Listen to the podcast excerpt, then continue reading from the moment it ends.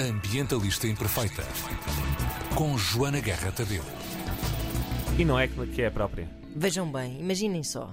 É verdade. Olhem, eh, eu Ela hoje... não pareceu muito surpreendida com o facto de ser ela própria. Pois não, pois não. Ela Estranho. ainda hoje acordou Não. e pensou: olha, Olha, sou eu. vi-me Estranho. ao espelho e pensei, tu outra vez?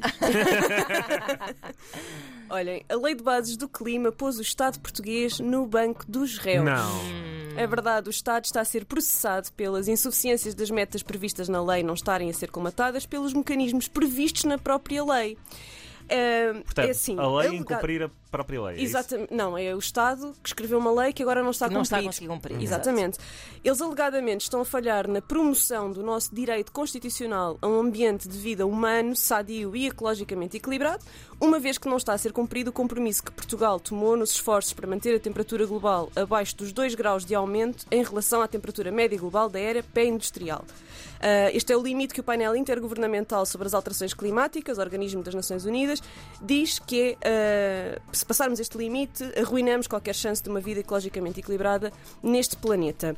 Mas vamos deixar a jurista e ativista climática Mariana Gomes explicar melhor este assunto. Esta iniciativa tem várias ordens de razões, mas tudo começa em 2015, quando foi assinado o Acordo de Paris, do qual o Estado português é parte signatária, e que este compromisso significa que os Estados iriam desenvolver políticas públicas que mantivesse a temperatura global do planeta bem abaixo dos 2 graus. Ora, em dezembro de 2021 foi aprovada a Lei de Bases do Clima, em fevereiro a Lei de Bases entrou em vigor. Qual é que é o problema com esta Lei de Bases do Clima? Por um lado, temos aqui a parte do ponto de vista de responsabilidade histórica e científica, porque se atentarmos ao artigo 19 desta lei, conseguimos perceber que Portugal tem uma meta de redução de gases com efeito de estufa 55% até 2030 e, na verdade, de acordo com o critério de responsabilidade histórica, Portugal deveria cortar 76% das emissões, portanto mais 20%. E, por outro lado, cientistas portugueses também fizeram as contas em termos do orçamento de carbono. Depois da Lei de Bases do Clima entrar em vigor, o orçamento de carbono continua a começar a esgotar em 2027. Ora, portanto, estamos a falhar aquilo que é a nossa responsabilidade histórica e é por isso que esta jurista e um advogado e toda a organização que eles representam, já lá vamos, decidiu processar o Estado. Há um episódio com a Mariana que eu vos convido a ouvir só sobre a Lei de Bases do Clima e recomendo que ouçam para melhor compreenderem o que é que este diploma estabeleceu. Mas há mais problemas a apontar, Mariana. Além disso, de um ponto de vista administrativo, há várias ações e diplomas que já deviam ter sido criados, ou pelo menos já deveriam ter quase a ser criados segundo a Lei de Bases do Clima, nomeadamente os orçamentos de carbono, o Conselho de Ação Climática, eh, várias políticas setoriais que ainda não foram. E, portanto, qual é que é a conclusão? Dez meses passaram e nada foi feito com aquela Lei de Bases do Clima. Resumindo, isto não quer dizer que esta malta acha que a lei é má ou que está errada, apesar de terem algumas críticas, mas a crítica principal é a inação do Estado perante a lei que escreveu e aprovou.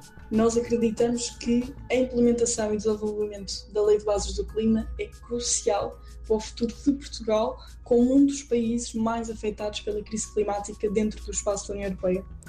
Mas quem é que está a levar o Estado a tribunal? A Mariana explica-vos tudo. O último recurso foi lançado em abril deste ano e é a primeira organização portuguesa que está disposta a utilizar o direito como ferramenta para combater a crise climática.